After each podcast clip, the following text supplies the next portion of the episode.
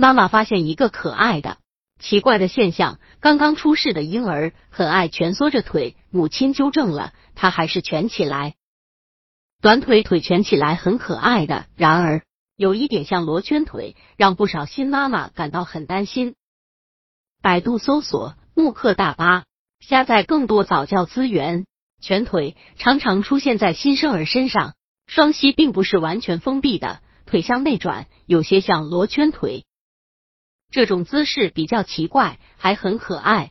许多新妈妈会很担心，担心这是否就是传说中的罗圈腿。事实上，这是一种正常的现象。不到三个月大的宝宝，下肢的胫骨、膝盖以下的长骨向外侧弯曲是正常的生理现象，家长不必过于担心，急着强行纠正，或者也可能影响孩子的正常发展。如何判断宝宝是否正常？方法很简单，家长可以让宝宝坐，然后轻轻的把宝宝的双腿让脚跟并拢，正常情况下。膝关节和踝关节是靠在一起。如果膝盖分开超过了六厘米以上，家长应尽早带孩子到医院检查，早期诊断是不是罗圈腿。罗圈腿主要是由缺乏维生素 D 引起的，早期的出汗、易惊、睡眠不安、脾气差为主要症状。如果发现，在三岁前的孩子是罗圈腿。通过补充维生素 D 和锻炼，可以改善肌肉张力，在增长和发展逐步改正过程。但如果超过三岁，考虑手术治疗。如何预防宝宝罗圈腿？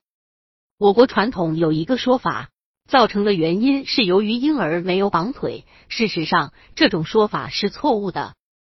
确保一般预防罗圈腿，坐姿正确，足够的营养。具体的参考。饮食补充高钙食品如奶酪、绿色豆类、紫菜、海带、蛋黄、黑芝麻、虾皮、酱油、荠菜、黑木耳。母乳中的维生素 D 是有限的，所以新生儿出生一百天后，父母可以给孩子补充维生素 D。许多孩子到户外活动、晒太阳，也能促进维生素 D 的形成，从而促进人体对钙的吸收。脚尖走路，腿侧立。或是膝关节外推之后的每一步，膝关节外侧副韧带是拉伸和冲击，长期下去，膝关节外侧副韧带松弛会膝关节不稳定的横向结构稳定，膝关节会向内转，形成一个罗圈腿。坐的时候不要翘腿、跪着、盘腿等。在站着的时候，不要将重心只放在一条腿上，集中在腿。膝关节可以通过向外的力的影响，并内旋角度增加。